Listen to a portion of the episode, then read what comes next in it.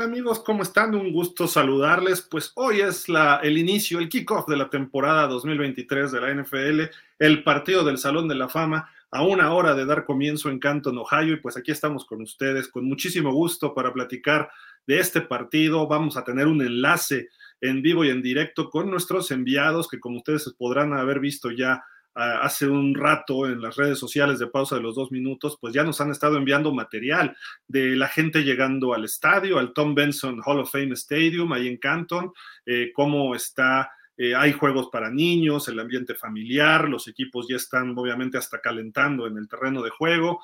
Eh, pues bueno, hay bastantes situaciones ya pues, listas para este partido. Primer juego de pretemporada entre Jets y el equipo de los Cleveland Browns. No va a jugar Aaron Rodgers, no va a jugar Deshaun Watson.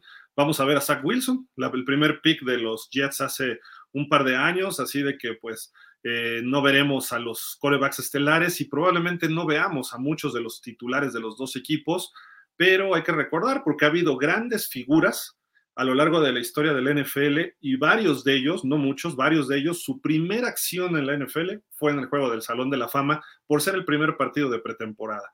Así de que pues ya estamos todos listos, nada más que se pueda conectar por allá el buen Daniel Velasco, también estamos esperando que llegue de algunos compromisos el buen Ricardo Gómez Portugal, pero mientras tanto yo aquí voy a platicar con ustedes, no sin antes agradecerle a toda la gente que se conecta de forma semanal con nosotros a través de nuestros programas, que los comparten, que nos escriben, eh, obviamente a Jefe Sports Media, a NFL México Fans, la Ronda Deportiva, un saludo a Enrique Villarreal y a todo su equipo de trabajo, también eh, pues a los clubes de fans que comparten nuestra transmisión de forma, de forma eh, pues habitual, que normalmente repetimos en muchos clubes de fans, un saludo a todos ellos, especialmente a los de los Jets especialmente a los de los Browns, que además van a tener varios eh, nuevos miembros en el Salón de la Fama a partir del próximo sábado, que también haremos una transmisión, pero ahí probablemente acabando la ceremonia de eh, entronización o inducción, como se le ha dicho, eh, traduciendo tal cual del inglés del inducted, de, de entronización o de inducción,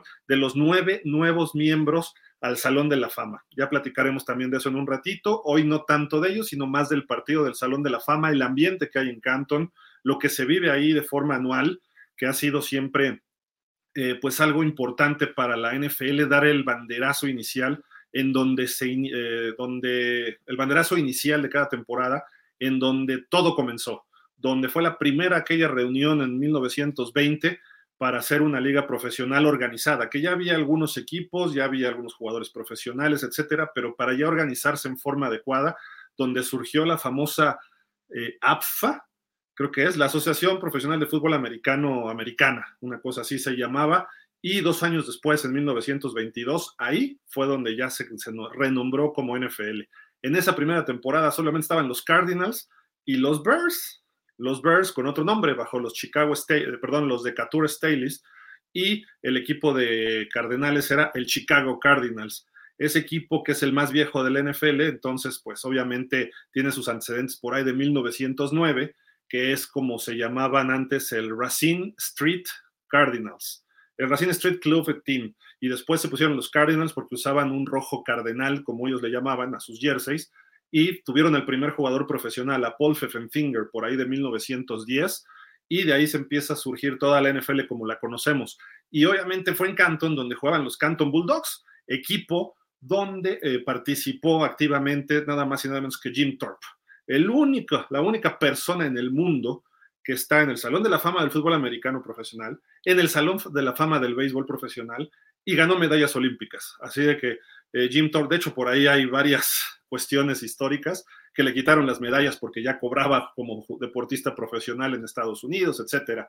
Pero bueno, esos detalles ya platicaremos también más a detalle el sábado, acabando la ceremonia de entronización, que es el, término que usamos nosotros, al Salón de la Fama de los nueve, nuevos miembros, empezando por Darrell Revis, eh, Rondé Barber, eh, Darrell Revis principalmente en los Jets, Rondé Barber toda su carrera en Tampa, eh, Joe Thomas, tackle de Cleveland, eh, Joe Cleco, tackle defensivo de los Jets, eh, Don Coriel, un head coach de los Cardenales de San Luis y de los eh, Cargadores de San Diego, de las grandes épocas de estos dos equipos entre los 70s y los 80s, eh, un poco mejor en los Chargers.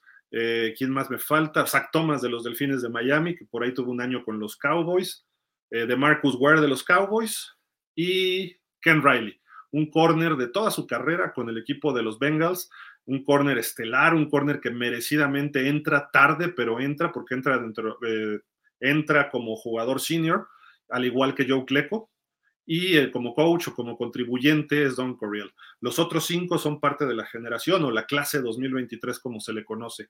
Vamos a llegar a 371 eh, personas entronizadas ahí en el Salón de los Bustos, como se le conoce en Canton, Ohio.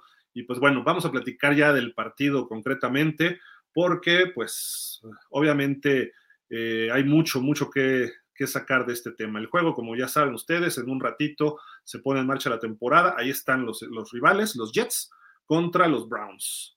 Estos Jets que va a ser el tema durante toda la temporada, la firma de Aaron Rodgers, las contrataciones que hicieron también, eh, pues prácticamente a modo para Rodgers, eh, dos receptores que formaban parte de los Packers, amigos de él, eh, también llega otro receptor estelar como Michael Harman. Eh, un draft pues relativamente aceptable hasta ahí, pero un equipo que estaba el año pasado, así se decía, a un coreback de ser competitivo. Ya lo tienen. El mejor coreback los últimos 10, 12 años, quizá 15 años, vamos a decirle, Aaron Rodgers, sin duda alguna llega un equipo que está armado con muchos jóvenes y va a ser el tema de toda la temporada, cómo pueda este señor de 39 años regresar, porque el año pasado le fue mal tras una fractura en un pulgar, y pues eh, cómo va a regresar y si va a estar en la forma de los dos años previos con Green Bay, que fue MVP de la NFL. Vamos a ver si puede demostrar lo mismo en Nueva York con estos Jets que pintan bastante, bastante bien en papel. Vamos a ver si no les pasa, así como decimos el término cruz azulear, hay un término en la NFL, son los Jets, ¿no? Siempre los Jets encuentran forma de eh, romperse el corazón a sí mismos al final. Pero bueno, este es el caso de los Jets, dirigidos por el head coach Robert Saleh. Y por el otro lado están los Cleveland Browns, un equipo dominante en los años 50, eh, la era de Paul Brown ahí. Luego Paul Brown sale peleado con los dueños del equipo de los Browns, funda los Bengals y empieza a ser ese equipo de la, de envidia, ese equipo del resentimiento contra los Browns, eh, la guerra civil ahí en Ohio. Los Browns prácticamente están jugando en casa. Eh, los, los, Browns está, Cleveland está a dos horas, cuando mucho, de Canton, Ohio. Un poquito al norte está Cleveland, porque es parte de los Grandes Lagos. La ciudad da a los Grandes Lagos, al lago Erie. Mientras tanto, Canton está un poco hacia el sur. Y también está a dos horas de Pittsburgh. Pittsburgh es una ciudad que está muy cerca de Canton, Ohio, y pues es de los equipos con más eh, integrantes en el Salón de la Fama, los Steelers, ¿no? No porque estén cerca, sino porque han tenido un éxito aceptable. Por su parte, los Browns, que presentan de Sean Watson ya en su primera temporada completa como eh, coreback. Vamos a ver si puede eh, demostrar un poquito el talento que había mostrado él pues en sus últimos años con los Tejanos, sobre todo cuando fue el campeón pasador en lo que se refiere a yardas, de una temporada donde su equipo ganó cinco partidos, pero él jugó de maravilla. Entonces vamos a ver si puede recobrar ese nivel y tratar de darle un poco más de juego aéreo al equipo de Cleveland, que su base sigue siendo Nick Chubb, el corredor estelar con una gran línea ofensiva. Tienen a Mari Cooper, el, el head coach se llama Kevin Stefanski, que su principal virtud es la ofensiva. Él fue parte de ese equipo de los vikingos de Minnesota, donde generaban muchos puntos, y de ahí se ganó el puesto acá en Cleveland como, como head coach. Este año a una defensiva muy aceptable con un Miles Garrett, eh, principalmente me refiero como líder de ese equipo, donde precisamente llega como coordinador Jim Schwartz, quien ya fue coordinador defensivo de un equipo campeón del NFL, como las Águilas de Filadelfia en el Super Bowl 53.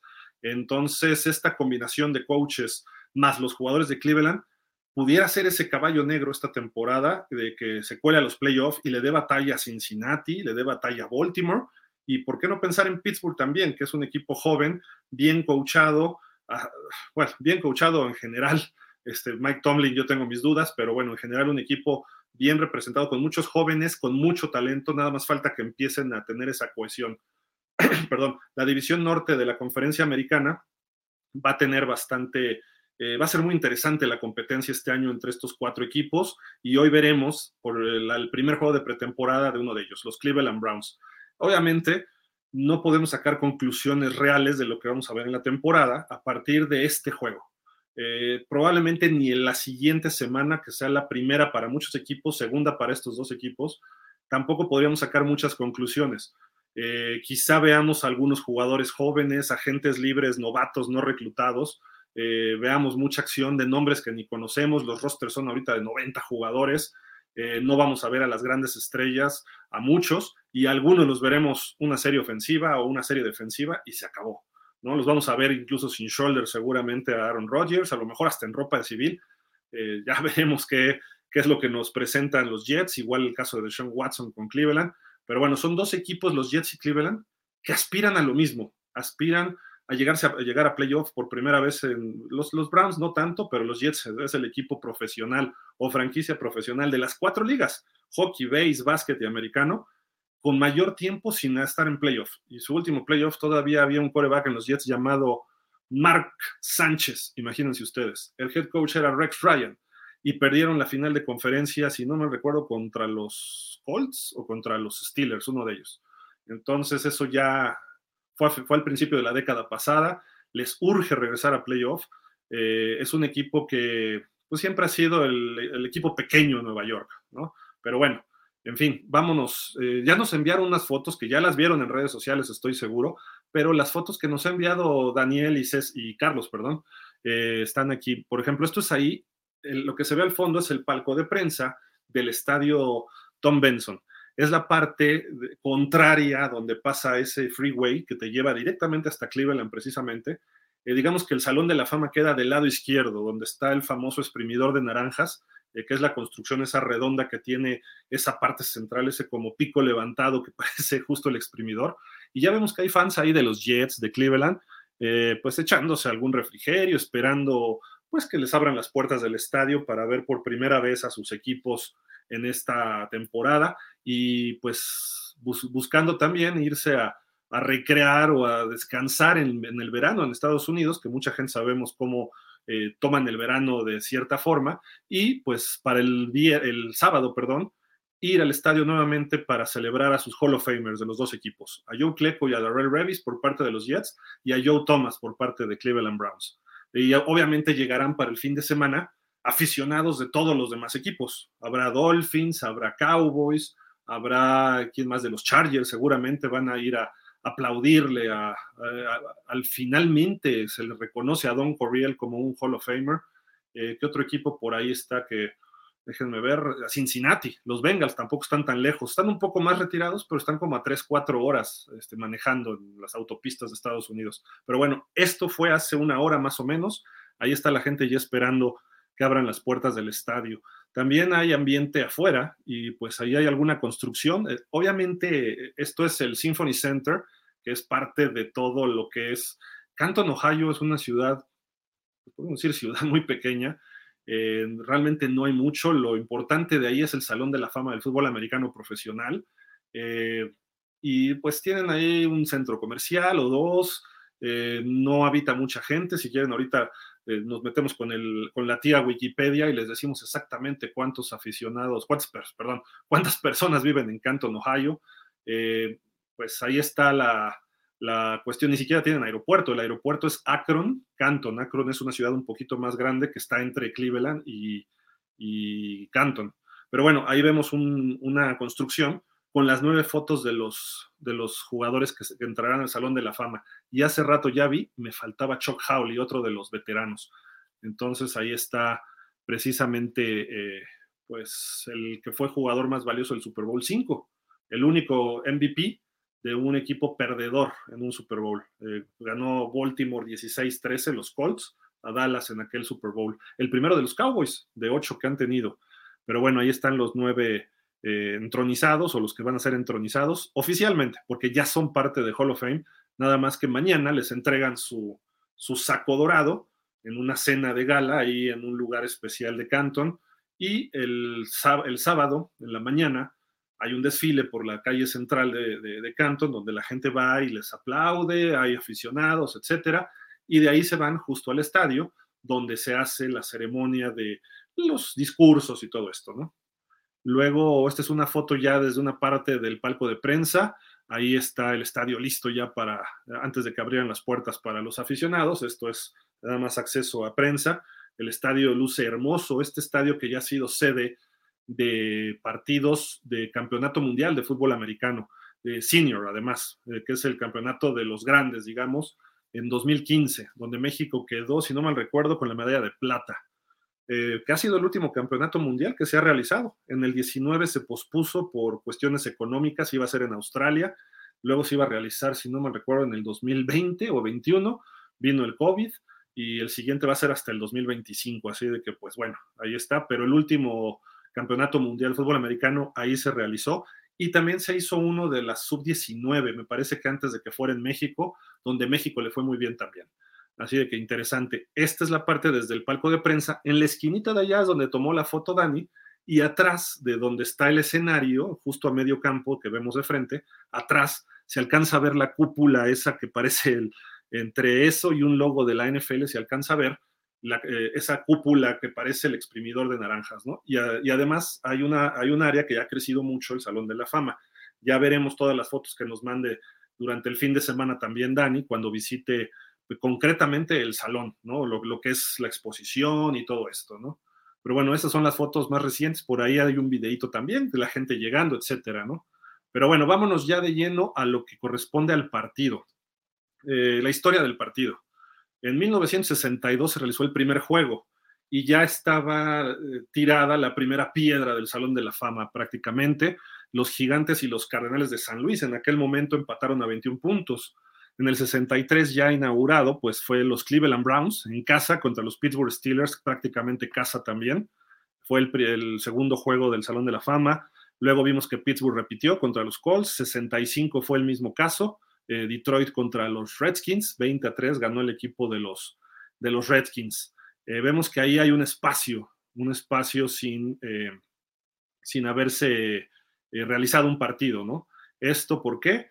Porque hay algunas cuestiones que les voy a explicar ahorita. algunos partidos no se han realizado por circunstancias ajenas. En el 66 no hubo juego, concretamente pero a partir del 67 ha habido varios y otros se han tenido que suspender porque es una zona donde hay mucha tormenta eléctrica además. Pero bueno, en el 67 regresan los Cleveland Browns contra Philly, luego los Cowboys aparecen por primera vez contra Chicago y digo aparecen por primera vez porque tanto Pittsburgh como Dallas son los equipos con mayor número de participación en este, en este partido. Quizá tenga que ver una relación directa al ser dos de los equipos que más miembros tienen en el Salón de la Fama. Entonces tratan de buscar a los equipos que para hacer paquetes para aficionados, que cuando entran jugadores de ese equipo, eh, también juegue el equipo, eh, el, equipo de presente. Entonces, para que aprovechen el paquete y vayan a la ceremonia y vayan al partido. Luego, por ahí está Green Bay Atlanta, ahí como ustedes pueden ver, en el 70 aparece Nuevo Orleans contra, contra Minnesota. Atlanta y Nuevo Orleans eran prácticamente equipos nuevos, surgieron en el 66 y en el 67 respectivamente. Luego los Oilers contra los Rams, Chiefs gigantes, el marcador no importa mucho y ahorita les voy a decir qué es lo que pasa con estos equipos. Buffalo aparece por ahí contra los Cardenales, Redskins y los Broncos contra los Leones en el 76. Vamos a la segunda parte de estas, que son varias, ¿eh? Chicago contra Jets, ahí están los Jets apareciendo por vez primera, según tengo entendido, según recuerdo. Eh, perdieron con Chicago 20 a 6 en el 77. Aparece también Miami, perdiendo con Filadelfia 17 a 3. Eh, los Raiders, también no los había leído, si no mal recuerdo. Eh, luego hubo ahí un partido en el 80 entre San Diego y los Packers. Ese partido eh, se dio por terminado cuando quedaban 5.29 del cuarto cuarto debido a una tormenta eléctrica. Y precisamente las condiciones del juego, por eso iban 0-0, ¿no? Entonces no pasó nada en ese partido. 81 Atlanta Cleveland, otra vez los Browns que van a estar hoy, Baltimore Minnesota, Santos Pittsburgh, otra vez los Steelers, Seattle Bucaneros, Gigantes Oilers en el 85, Patriotas Cardenales en el 86, 49ers Chiefs, como fue el Super Bowl 54 hace unos años. Esto fue en el 87, Cincinnati Rams, luego Washington Buffalo, Cleveland otra vez contra Chicago, fue blanqueado, Detroit contra Denver en el 91, hasta ahí vamos. En los 80s y 90s, eh, no solo el Salón de la Fama, sino hay que recordar los juegos internacionales de la serie American Bowl, y muchas veces se realizaba en la mañana el juego del América, de, perdón, del Salón de la Fama en Canton y en la tarde teníamos, o en la noche en tiempo de la Ciudad de México o de América, el juego de Tokio, el American Bowl en Tokio, que los ponían normalmente en la primera semana de pretemporada, que era esta, por los, el viaje tan largo a Japón. Entonces ahí se daba esta situación. Seguimos en los noventas, los Jets ahí aparecen contra Philly. Qué curioso, los, la única serie entre todos los equipos de la NFL, eh, de los 32 unos contra otros, la única serie donde un equipo nunca ha derrotado a otro es Jets Filadelfia. Los Jets nunca le han pegado a Filadelfia.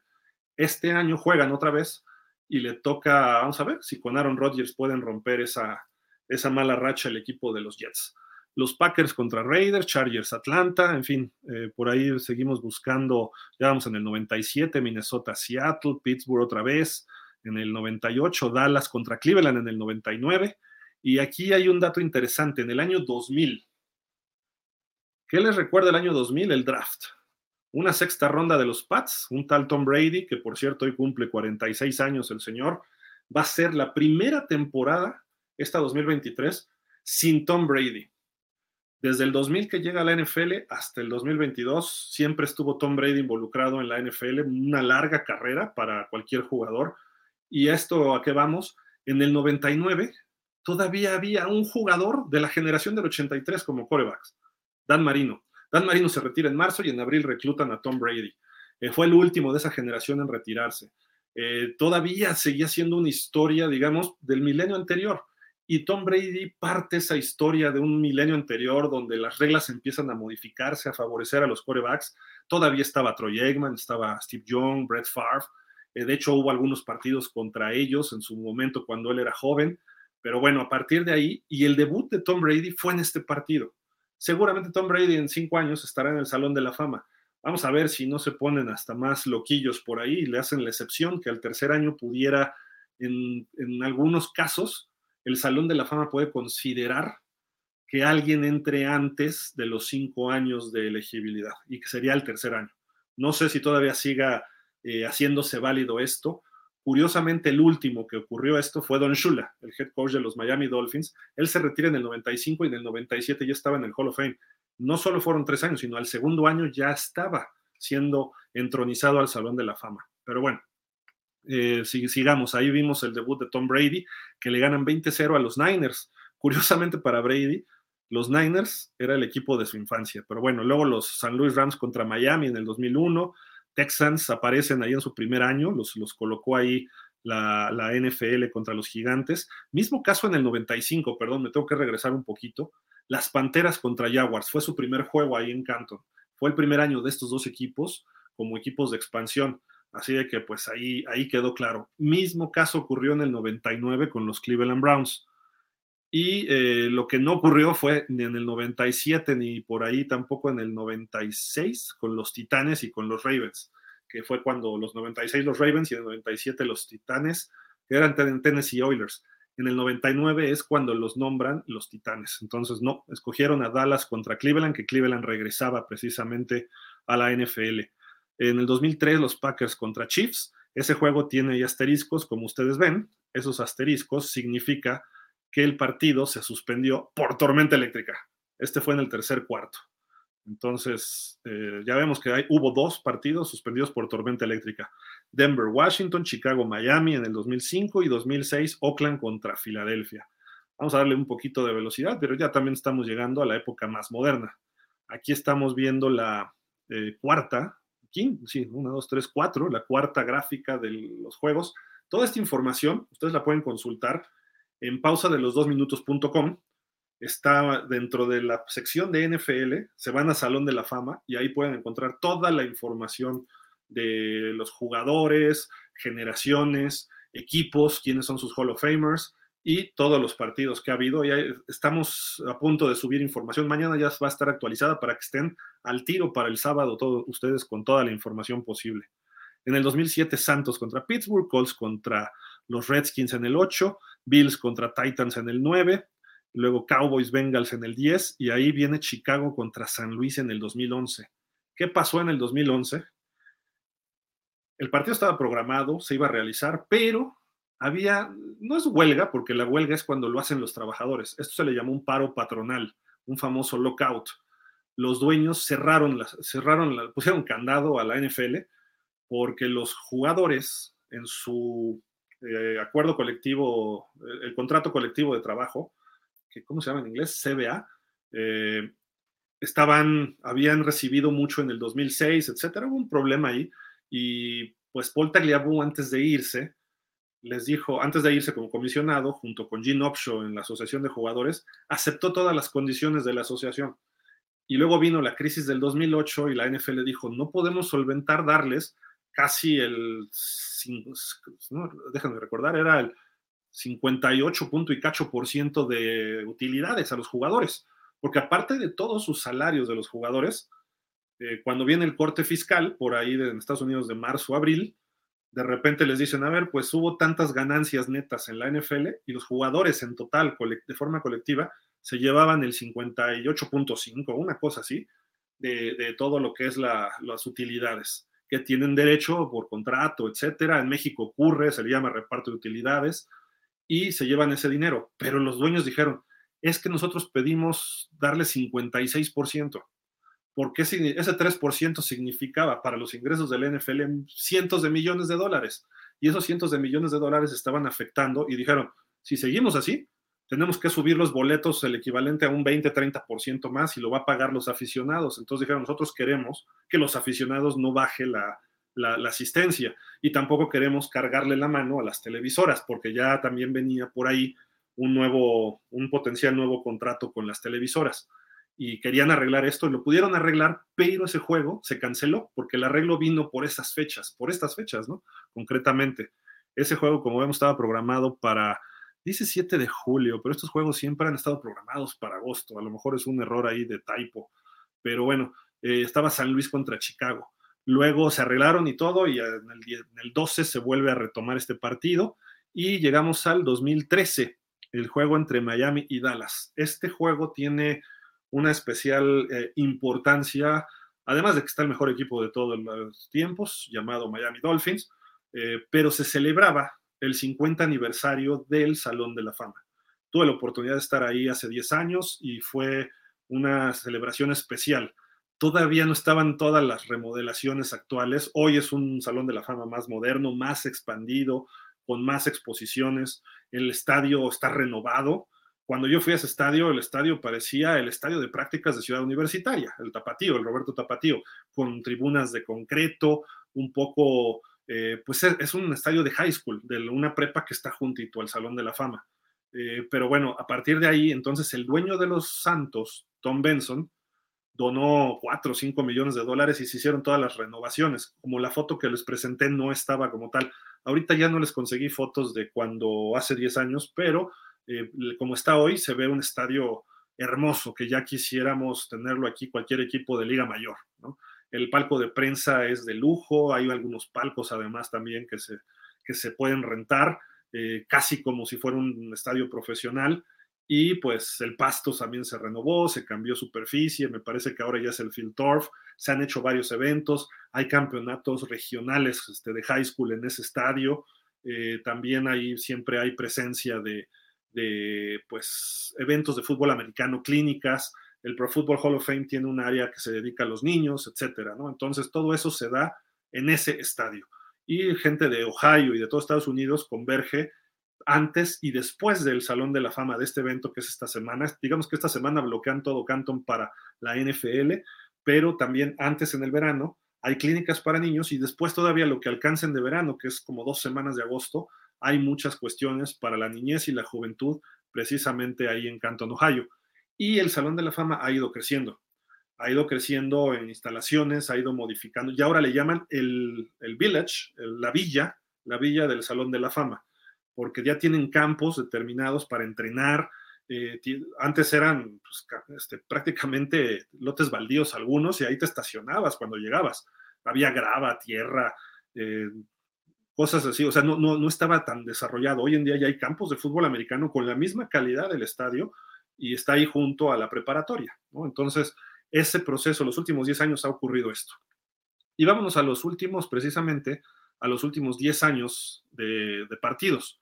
Luego jugaron Gigantes Bills en el 14, Pittsburgh vuelve a aparecer contra Minnesota y en el 16 ahí vemos que Green Bay e Indianapolis iban a jugar. No se realizó el partido precisamente por lo que les digo. No había condiciones en el campo de juego. El pasto estaba ya totalmente eh, destrozado. Ya la superficie, no sé si se acuerdan también de un juego de pretemporada en Filadelfia cuando estaba el estadio de los veteranos, que dijeron se cancela el partido porque levantaban el pasto y estaba el cemento, el concreto, una cosa así, ya se levantaban aquí los bloques, eh, los dos equipos dijeron, no, no lo jugamos y dijeron, vámonos, ¿no? ¿Por qué? Por la seguridad de los jugadores. Eh, eso ocurrió en el 16. En el 17, no sé si ya estaba listo, pero a final de cuentas empezaron a trabajar desde el 16 y fue donde Tom Benson le mete el dinero a, a, mejorar el estadio y por eso le pusieron el nombre Tom Benson al estadio. No crean que por honrarlo de forma especial, sino porque él fue el donador. Él fue el donador de todo esto. Después fallecería este, Tom Benson eh, y se quedó la, esposa y la hija al frente del equipo de los Santos de Nueva Orleans. Dallas, Arizona en el 17, Chicago Ravens en el 18, Denver contra Atlanta en el 19 y en el 20 viene la pandemia.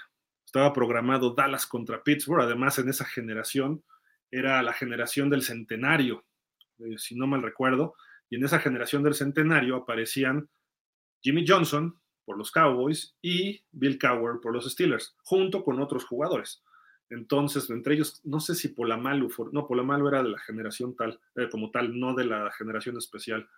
Estaba, estaba un defensivo de los 70 de Pittsburgh y había otro jugador, creo que Drew Pearson, de los Cowboys, si no mal recuerdo, pero bueno, eh, el asunto es ese de que se iba a realizar este partido y en el momento pues no se pudo hacer porque estaba la pandemia, todo se cerró y pues no, no, no, se pudo, no se pudo efectuar como se esperaba. Esa clase del 2020 eh, se dividió en dos partes. La generación, la clase del centenario que tuvo 15 miembros, entre ellos, les digo, estaba Jimmy Johnson y estaba Bill Cower. Pero déjenme ver, había alguien más de los Steelers, Donny Shell, Donny Shell, uno de los defensivos, estaba el comisionado Paul Tagliabue, estaba George Young, quien fuera gerente muchos años de los Gigantes de Nueva York, y pues estaba Steve Sable de NFL Films como contribuyente. Había algunos jugadores que pues de épocas muy, muy este, añejas. Jimbo Covert, un tackle de, Chicago, y Harold Carmichael, un buen receptor de, la, de las Águilas de Filadelfia en los 70s, que llegó incluso al Super Bowl. Y luego, bueno, la generación de ese año fue donde estuvo eh, Troy Polamalu. Coincidió que Polamalu llegaba ahí con Adrian James, Isaac Bruce, Steve, Steve Water, Atwater, perdón, y Steve Hutchinson. Esto fue la generación 2020.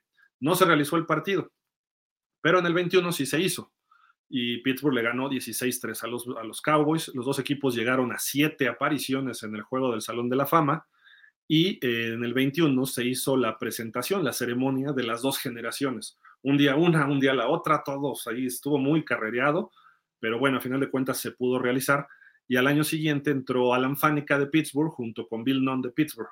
También entró Tom Flores, finalmente se le reconoció a Tomás Flores Sánchez, el que fuera head coach, bicampeón, bueno, no bicampeón, dos veces campeón con el equipo de los Raiders, y a Calvin Johnson, el Megatron, John Lynch, el gerente actual de los 49ers, pero él fue safety con eh, Bucaneros, Broncos y creo que también estuvo en los 49ers. Creo que nada más jugó en esos dos equipos, Buccaneers y Broncos.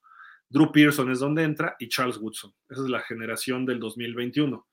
Y se aprovechó en este evento eh, el partido y las dos generaciones. Y el año pasado ya se abrió al público, porque todavía en el 21 fue cerrado todo, prácticamente no había nadie ahí, salvo en la ceremonia sí estaba ahí muy limitado el acceso, eh, pero bueno, había gente ya, sobre todo la gente cercana a los jugadores. Eh, no sé si recuerdan que Troy Polamalu llegó y dijo que no, Troy Polamalu acaba de tener COVID y su hermana estaba muy grave de COVID, pero él se presentó y estaba, no podía ni hablar, ¿no? De, la, cuestión que tenía. Y pues toda la gente obviamente con su tapabocas todavía el 5 de agosto del 21, pero el año pasado ya más tranquilos, jugaron los Raiders contra los Jaguars y ganaron los Raiders 27-11 y eh, pues la generación 2022 eh, tuvimos jugadores como Tony Boselli, el primer jugador en la historia de los Jaguars, por eso también yo creo que escogieron a los Jaguars. A Cliff Branch, uno de los seniors, finalmente a los Raiders también le hicieron justicia a la revolución, a este jugadorazo, un gran receptor. Eh, de las épocas de Steve, eh, Ken Stabler y de Jim Plunkett, Leroy Butler, Art McAnally, que se convirtió en el Hall of Famer de mayor edad en ser eh, entronizado al Salón de la Fama y es el primer árbitro que entra al Hall of Fame. ¿no? Entonces, pues dice por ahí, el, según los registros, ¿no? Es lo que, él, lo que él marca. Y al poco tiempo, si no me recuerdo, falleció Art McAnally.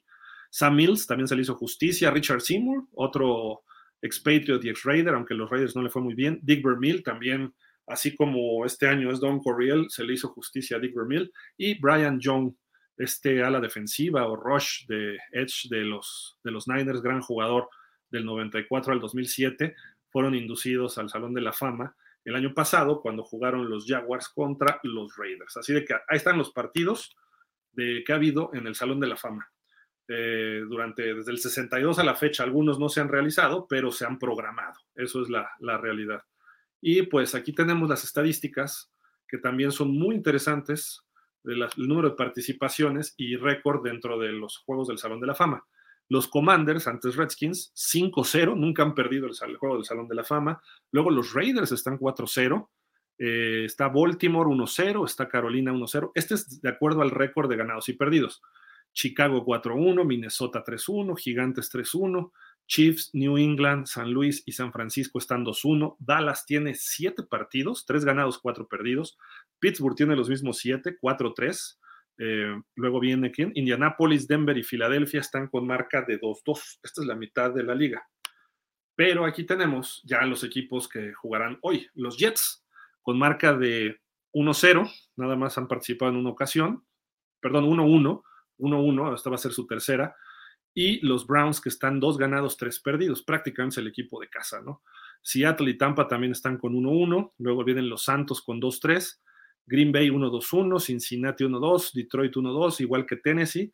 Arizona está 1-3-1, Atlanta está 1-3, los Chargers 0-1-1, los Texans 0-1, los Jaguars 0-2, los Bills 0-4, igual que Miami. ¿no? Miami nunca ha ganado este partido, fíjense qué dato. Qué datos nos, acabamos de encontrar ahorita. Pero bueno, ahí está la situación del partido. Vamos a ver si se puede conectar Dani, porque el partido ya está por empezar. Está a 15 minutos, ojalá se pueda conectar ahí desde el palco de prensa. Vamos a ver lo que nos están enviando información justo ahorita. Pasó por el campo. Vamos a ver si, déjenme ver si puedo. Ah, sí, vamos a pasarnos este, este video. Vamos a mandárnoslo nosotros mismos. ¿Cómo le hacemos por acá? y para que ustedes vean dónde, dónde anda Dani, dónde anda el buen Dani ahorita. Quizá por eso no se ha podido conectar. Y eh, pues, mientras tanto, yo les sigo comentando. Hay un dato. Así de que los fans de los Jets y de Cleveland váyanse despidiendo de muchas aspiraciones este año. ¿eh? ¿Por qué? Porque ningún equipo que ha ido al Hall of Fame, al partido, ha ganado el Super Bowl. Aquí hay algunos datos. Esto lo, presenta el Salón de la Fama. Los Bengals de Cincinnati vencieron a los Rams en el 88. Fue el primer equipo que jugó en el partido del Salón de la Fama y además llegó al Super Bowl. Esto fue en 1988. Y el único otro equipo que le ha seguido los pasos fueron los Rams en el 2001. También perdieron el Super Bowl. Así de que, con suerte, o los Jets o Cleveland llegan al Super Bowl. La probabilidad es baja de acuerdo a esta tendencia. Y si llegan al Super Bowl, apuesten al equipo contrario. Porque estos datos luego son coincidencias, pero tienen un peso muy, eh, muy específico dentro de los equipos de la NFL. Luego vamos a ver por acá, tenemos otro datito del juego del Salón de la Fama. Los equipos que han ganado o empatado en el Salón de la Fama han calificado a los playoffs la misma temporada 24 veces, incluyendo en el número, incluidos, incluyendo en el número, son 14 equipos que han ganado títulos divisionales. O sea, 14 de 24 han ganado títulos divisionales después de irse con una derrota en Canton. O sea, son de los equipos que han perdido. Eh, así de que, pues también perder aquí pues, te puede más o menos dar chance de que seas campeón divisional. Ojo, ojo con los Jets. Y con Cleveland también. Dice, durante un una racha particular en estos 14, de 14 años entre el 80 y el 93, todos menos dos equipos que ganaron o empataron en el Salón de la Fama, avanzaron a la postemporada ese año. Ahí hubo una buena rachita, pero fue hace bastantes años, del 80 al 93. Y que ganaron o empataron. Y luego aquí está el debut de algunos Hall of Famers, bueno, no de algunos, de los que han debutado ahí. Chris Hamburger, no tiene nada que ver con hamburguesas, es su apellido de este señor, en el 65 debutó en este partido. John Hanna, el famoso guardia número 73 del equipo de los Patriots, el primer Hall of Famer, si no me recuerdo de este equipo. Eh, ellos eh, debutaron en este partido y terminaron su carrera finalmente siendo eh, entronizados y honrados para ir al Salón de la Fama, junto con Marvin Harrison, aquel receptor de los Colts, y Jack Johnblood, aquel tackle a la, a la defensiva, más bien creo que era, o linebacker externo de los Rams. En 1971 a él le tocó debutar y terminó en el Hall of Fame. Así de que, pues, ¿quién pudiera ser de estos dos equipos que termine en el Hall of Fame? Pues que debute además. Pues no, no tuvieron un gran draft ninguno de los dos por los trades que han hecho. No han tenido tampoco un, eh, pues, eh, digamos, una eh, jugadores que se vean de impacto hasta el momento. A lo mejor alguna ronda baja pudiera sorprendernos, pero bueno, estaremos esperando esta, esta situación. Seguimos esperando a Dani porque anda en el campo. Déjenme ver si les puedo compartir los videos que nos mandó. Ahí está, antes de subir al palco, los pasan por el campo a los reporteros, es lo que me está comentando. Y pues aquí está este video, déjenme ver, este no es, es este no sé qué traiga el video, va a ser así tal cual, así a lo, como se dice, el video frío. Es un videito corto, ahí está subiendo ya, déjenme ver.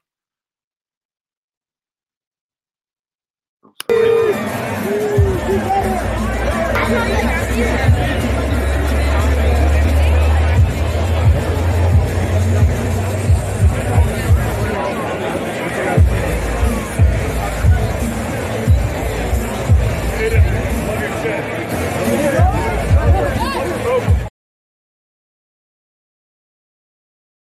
Pues ya se llenó ahí la tribuna, ya vimos por lo menos la de ese lado, ahí estaban los Browns eh, pues calentando, ¿no? Eh, prácticamente, acá hay otro video, déjenme ver que se cargue, este viene vertical como el celular, entonces se van a ver estos huecos probablemente, pero bueno, ahí va, ahí va.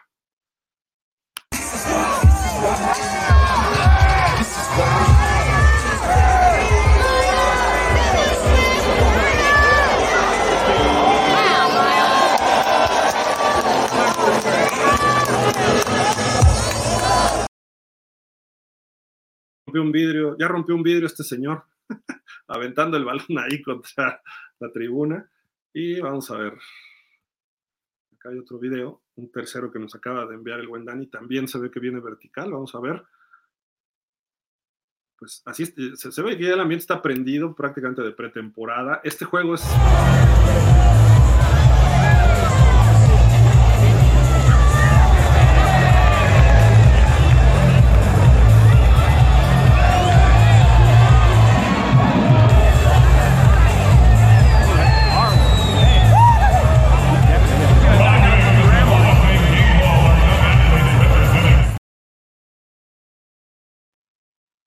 era más o menos de lo mismo, ¿no? Pero bueno, estamos esperando a ver si Dani este, se conecta para que nos platique rápido. Acá hay algunas. Sí, ya va el palco, está subiendo aquí la tribuna. Les comparto la, foto. Ah, déjenme ver. Pero bueno, ahorita que, que pase. Pues ahí está el ambiente ya en Canton, Ohio. Vamos a ver qué es lo que nos arroja este partido. Les digo, no saquemos conclusiones hay, ¿cómo hay que ver los partidos de pretemporada? Esto es una guía básica prácticamente para cualquier fan. Ustedes no se vayan con la finta de que va a ser un partido donde van a ver a las estrellas. No, se, no crean que va a ser un partido donde van a, a poder ver un gran nivel de fútbol americano, pero sí podemos ver a jugadores entregándose al máximo, porque van a estar peleando por su puesto titular o por quedarse en el equipo muchos de ellos Vean, ahí ya va subiendo las escaleras rumbo al palco de prensa porque no hay forma de salir del campo más que por ahí. Eso sigue igual por lo que veo. Y eh, pues, eh, a final de cuentas vamos a ver cómo se, cómo se da esta situación.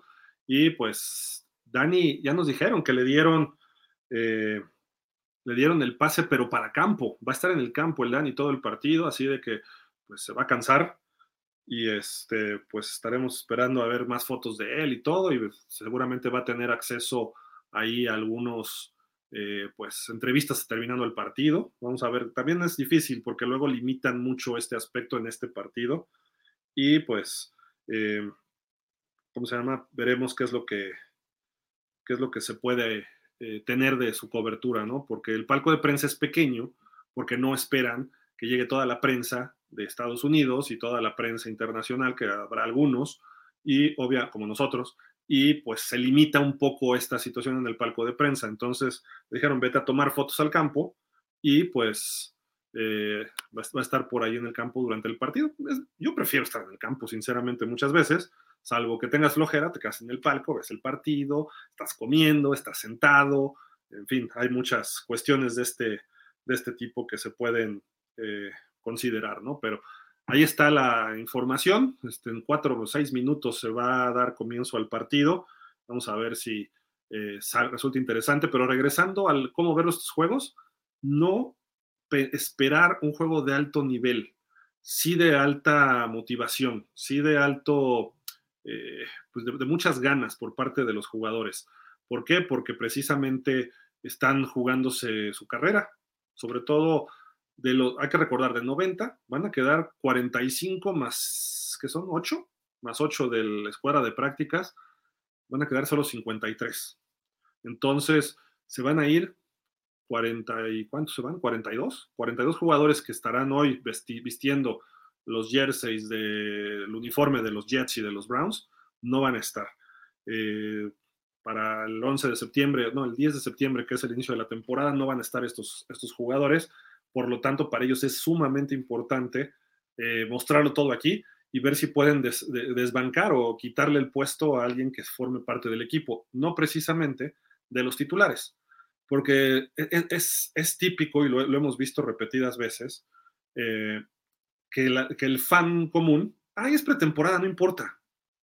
Ay, no, esto importa más que a veces que la temporada regular para los jugadores y para los equipos porque todo lo que hiciste de una evaluación de más de un año, probablemente desde año y medio, tanto colegial, profesional, los agentes libres no reclutados o no drafteados que tuviste, eh, todo eso, ¿qué es lo que haces? Pues simple y sencillamente se empieza a reflejar en la pretemporada y a ver si se quedan en el equipo o no. Ahí es donde dices todo lo que invertimos de tiempo, dinero y esfuerzo, porque mandaste scouts a ver jugadores en el college, a Wisconsin, a Colorado, a Kentucky, a Oregon, a Washington, a Utah, eh, y estoy hablando de, a Montana, de donde salió, este, sí son los, a Wyoming, ¿no? Perdón, los Wyoming Cowboys, ¿no? es donde salió Josh Allen. A pesar de que tienes la televisión, y ESPN y todo, tú mandas a tus scouts, no solo por mandarlos a ver el juego en vivo, en algunas partes sí, a veces platican con los coaches y platican con la familia o sea, quiero, vengo a platicar concretamente con la familia de Josh Allen a Wyoming. Y entonces hacen una cita y con el coach, oye coach, este jugador sí, lo, que yo veo en el campo lo puedo evaluar. Es puntual en los entrenamientos, es un líder en el vestidor, es un jugador que eh, se puede confiar en él, eh, tiene sus exámenes, se meten a veces a la universidad a ver sus, resultados de, escolares eh, y tienen el derecho, digamos, a, a presentarlos los coaches sobre todo los directores atléticos y deportivos de los equipos. Entonces, pues vamos a ver por ahí cómo se da esta situación. Oigan, pues, ¿qué creen? Ya se pudo conectar el buen Dani. Dani, ¿cómo estás? ¿Qué dices? ¿Cómo va todo por allá? ¿Qué onda, Gil? Todo, todo muy bien, aquí corriendo un poco, pero, pero ya sabes que eh, así es esto de las, de las coberturas y pues bueno, ahorita, de hecho, venimos subiendo del, del campo literalmente, ahí tuvimos la oportunidad de, ver algunos lanzamientos de balón de Miles Garrett hacia la tribuna, conviviendo un poco con la gente. Bueno, ahí veíamos también calentando un poquito el lado de los, de los Browns. Eh, el ambiente, la verdad, bastante, bastante dinámico.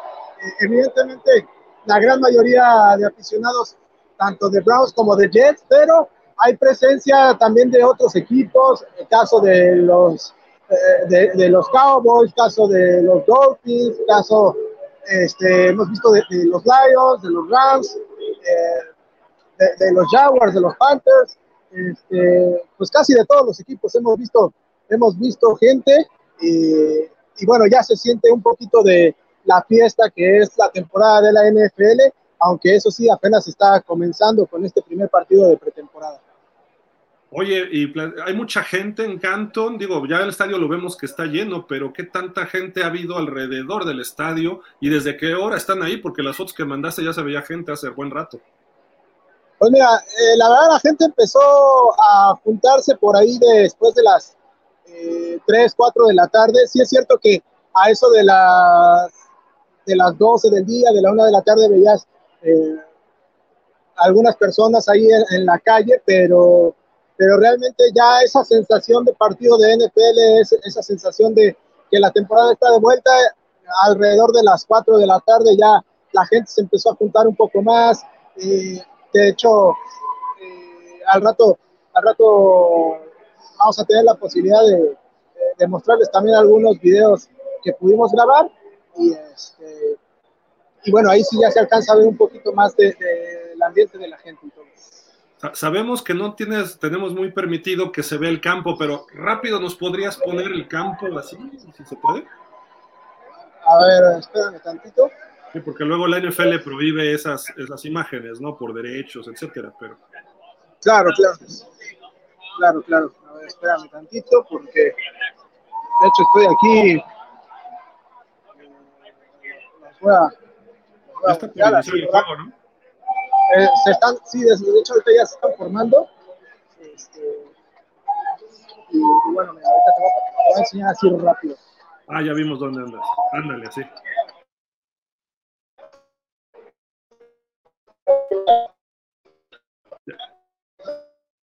le, le, moviste y se Es que aquí a un lado, Sí, sí, sí. Como que te perdimos un poco la señal, Dani, pero bueno, no importa. Ahí vemos. Ya alcanzamos a ver algo rápido. Pero bueno, este, pues Dani, está al pendiente de lo que nos mandes de información. No sé si quieras comentar algo más. Eh, pues nada, digo, eh, lo que ya sabemos, que de Sean Watson y Aaron Rodgers no Zach Wilson. Eh, obviamente habrá una eh, no como, se, se, está cortando un poco, Dan. Un par de... La, la, señal no está muy buena ahorita, pero bueno, no, te escuchamos muy cortado. No un sé par si de. A ver, no sé. Ahí no sé. Eh, digo, si acaso veremos un par de series ofensivas, algunos titulares, pero de ahí en fuera no esperemos, no esperemos este, ver mucha actividad. Correcto, ya, se perdió por completo la señal de Dani. Probablemente la NFL bloqueó eh, cualquier tipo de transmisión celular ahorita que ya se dio la patada inicial del partido. Eso es típico de la NFL, salvo en el área de prensa y eso es para transmisión de datos, no de video. Eh, porque no le gusta que se transmite, hay gente que transmite las cosas en vivo. Ahí viene ya de regreso Dani, a ver si ahora nos escucha un poco mejor, pero se, se, a lo mejor no lo tenemos al full, ¿eh? eso sí se los puedo garantizar. Dani, ¿ya nos escuchas? A ver, los escucho, de repente los pierdo, pero... Ya te escuchas mejor bueno, ahí. Aquí estamos. Ok. Sí. Nos estabas ah, sí, decía, sí, de, de, que no esperamos mucha actividad de jugadores titulares. La gran mayoría de los que van a tener participación el día de hoy serán jugadores que se están eh, jugando la posibilidad de integrar el roster de 53 jugadores. Eh, y bueno, ya conforme vaya avanzando eh, la pretemporada, se le empezará a dar un poco más de forma al roster final de cada uno de los equipos. Y, y, y bueno, eh, esperar eh, qué, qué, sorpresas nos pueden tener estos equipos ya de cara a la temporada. Supongo, ya si quieres la última pregunta para que te vayas a ver el partido, hay más fans de Cleveland Browns que de Jets, supongo. Sí, sí hay tal vez un 60-40. Y sí se nota el hecho de que pues, Cleveland está aquí a una hora, hora y media. Y, y bueno, los Jets, aunque no son tantos, pero son ruidosos. Típico de ellos. Dani, pues mucho éxito en la cobertura y esperamos tus, tus, este, tus envíos durante el día de hoy, el partido de hoy y también de aquí hasta el próximo sábado con la ceremonia de entronización. Muchísimas gracias. Un saludo hasta Canton. Gracias, Phil.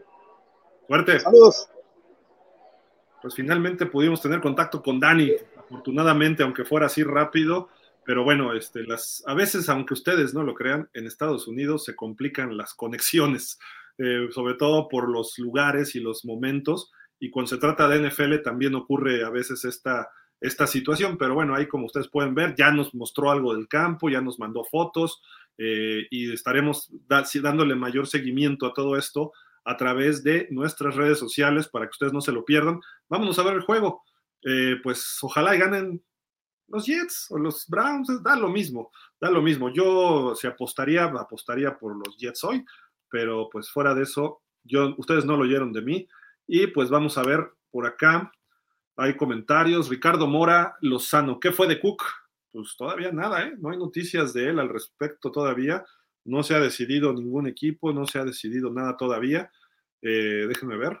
No he visto, desde que empezó el programa para acá, no he visto información. No hay nada de Cook. No, no hay nada de Dalvin Cook. Seguimos en las mismas. Eh, quizá si firma con los Jets será a partir de la próxima semana. O a lo mejor hasta dentro de dos, después de dos partidos de pretemporada de, los Jets, a lo mejor Cook dice, pues ya le entro, ¿no? Los últimos, los últimos dos para los Jets. Damián Lascano, hola Gil, buenas tardes. Y la pandilla, eh, pregunta del Salón de la Fama o del fútbol americano, si es así, ¿hay jugadores de la CFL de Canadá de otra liga? No, curiosamente no. Eh, le dan reconocimiento a la AFL, que se fusionó con ellos. Reconocen de alguna forma a la All America Football Conference, de donde viene Cleveland y los 49ers. Eh, pero no hay nadie de la XFL, no hay nadie de la USFL. Sí dicen que jugaron ahí los, este, algunos jugadores, pero no recuerdo quién, no recuerdo quién está en el Salón de la Fama. Porque los principales, Reggie White, me parece, Jim Kelly, estuvieron en la USFL, si no me recuerdo, pero bueno, en fin, eh, no. Y de la CFL tiene su salón de la fama a ellos, si no me recuerdo, está en Toronto, eh, pero bueno, no, no, no hay nadie, debería haber. Y porque es del salón de la fama del fútbol americano profesional, no es el salón de la fama de la NFL, pero pues es como, es como este, un secreto a voces, ¿no? Que todo el mundo sabe que es de la NFL, ¿no? Luego nos dice Daniel Berry Sports, saludos o hola, ¿cómo estás? ¿Qué dices? Ok. Dice por acá, este, Ismael buenas tardes, Gil, saludos y bendiciones para todos, excelente información. Gracias a ti, Ismael, un saludo. Dice, para ti, Gil, ¿quién puede quedar mejor en posición de su división de los Jets y los Browns? Uf, buena pregunta, Ismael. En teoría, en teoría los Jets, en teoría. Pero creo que, bueno, es que Cincinnati también es un equipo muy duro, porque los dos enfrentan condiciones parecidas. Eh, están en una división donde hay un equipo contendiente al Super Bowl. Los Jets con Buffalo y los Browns con Cincinnati. Y están en una división donde los otros equipos, hay otro equipo que estuvo en playoff el año pasado, los Jets con Miami y los Browns con, con los Ravens. Y en teoría están con dos equipos que han sido dominantes los últimos años, que han tenido problemas ahorita, que se les fueron sus estrellas, que se fue Brady, que se fue Rotlisberger, pero son equipos jóvenes que pudieran estar en postemporada, como los Patriotas allá en la división de los Jets y como los Steelers en la división de los Browns. Es decir, veo una, un espejo de los dos equipos. Traen un coreback veterano que fue muy bueno en otro equipo, eh, que pasó algunos problemas, uno extradeportivos, el otro de pleitos de diva, de que yo y que de unas de poder en Green Bay, y el otro problemas extradeportivos en Texans que son grandes figuras, o que puede, uno que puede ser gran figura y el otro que ya está consolidado, pero va de salida. Entonces, están, o sea, si, lo vemos como equipo, creo que veo situaciones paralelas. Buen cocheo, nuevos staffs, muchas estrellas en los dos equipos.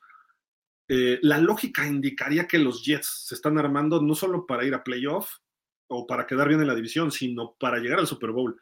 Cleveland creo que pudiera, Cleveland en teoría a lo mejor nada más puede llegar a playoff si todo funciona. Hay más, más condicionantes que en los Jets. En los Jets todo está puesto. Entonces, yo diría que los Jets. Ojalá y no, porque yo odio a los Jets, pero bueno, eso es otro rollo.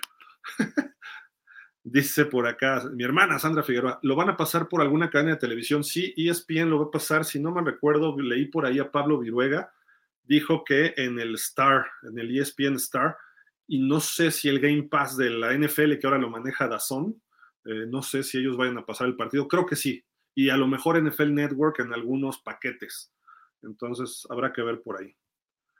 Nos dice por acá Juan Carlos Vázquez Moreno. Excelente cobertura. Muchas gracias, don Gil y Dani. Un placer escucharlos. Saludos desde Playa de Carmen, Quintana Roo, como siempre, en sintonía. Gracias, Juan Carlos. Un abrazo hasta allá. Qué padre que estés ahí en la playita. Y pues, amigos, vámonos a ver el partido, a ver cómo vienen Jets y los, los Browns. Eh, pues estén pendientes de las redes sociales. Vamos a subir fotos, etcétera. Y pues, a ver qué nos sigue mandando Dani durante eh, el transcurso de este partido y pues del fin de semana, más, más allá.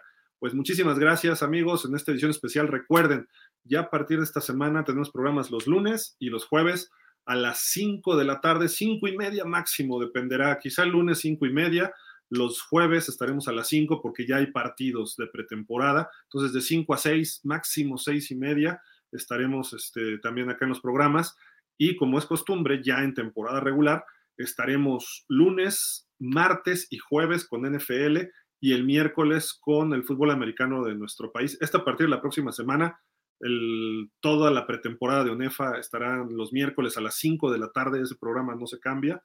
Y eh, pues con el buen Santiago Ibáñez, con Marco Antonio García, eh, va a estar también el Flash Johnston, va a estar también José Luis Ayala, a ver si se puede conectar Jorge Iglesias, a ver también si, si, si tiene tiempos Enrique Fernández desde Monterrey. Así de que pues el equipo de siempre que ustedes conocen los miércoles para el fútbol americano de nuestro país. Y lunes, martes y jueves con todo el equipo. Daniel Velasco, estará Carlos García, estará Alex Tobalín, estará Ricardo Gómez Portugal, estará Aaron Ungar, estará cuando pueda acompañarnos Rodrigo Ponce. Eh, me falta alguien y no quiero dejar a nadie fuera, pero bueno, en fin, eh, Chacho, Chacho también va a estar con nosotros, el buen Rodolfo Vázquez, eh, no sé quién más puede estar por ahí, pero en fin, el equipo de siempre y les trataremos de traer algunas adiciones especiales para este año con mayor análisis. Ah, bueno, se va a incorporar con nosotros eh, en la medida de sus capacidades también de tiempos, eh, Leopoldo Ruiz, el coach Polo, que está con nosotros también en Dolphins, también va a estar haciendo análisis acá en pausa de los dos minutos, a lo mejor los lunes o los martes, depende de sus tiempos, ¿no? También de él pero vamos a, eso ya lo sabremos más para septiembre, ¿no? Así de que estén muy pendientes porque viene una cobertura muy extensa, muy extensa de la temporada de la NFL. Eh, cada vez somos más, estamos creciendo. Denle like, comenten por favor. Gracias por todos sus, comentarios de forma habitual. Y pues compartan el programa, denle like, suscríbanse a nuestros canales para que en cuanto tengamos videos les, les aparezca ahí la notificación y también a partir de, estamos a tres, creo que el 5 ya están listos los videos previos por equipo. El 5 o el 6, no me acuerdo qué día, ya van a estar saliendo en YouTube, en Instagram, en, todas las redes sociales, nuestros videos, principalmente en YouTube, y de ahí se van a compartir a todas las demás, eh, para que vean los videos previos por equipo y estén mejor informados de cómo viene cada equipo, ¿no? Entonces ya, ya grabamos todos, ya están editados muchos, entonces ya se están programando para que salgan, eh, me parece que les digo que es el sábado o el domingo, alguno de estos dos días, cinco o seis, ya sale el primero que va a ser los Chicago Bears y terminaremos, empezamos con el peor equipo la temporada pasada y terminamos con el mejor, que fueron los Kansas City Chiefs.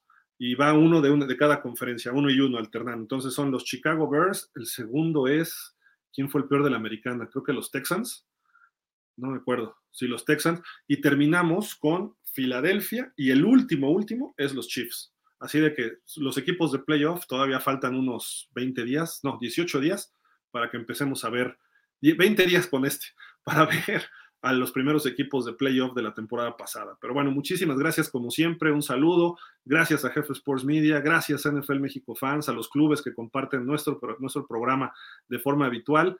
Y obviamente a ustedes que nos siguen en pausa de los dos minutos, muchísimas gracias a todos ustedes.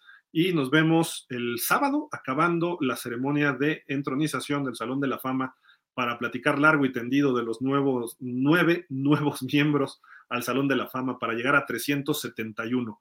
Y pues vamos a ver el partido, a ver qué nos presentan Jets y Browns. Muchísimas gracias, pásenla bien, cuídense y pues seguimos aquí en pausa de los dos minutos. Hasta la próxima, estén bien, bye.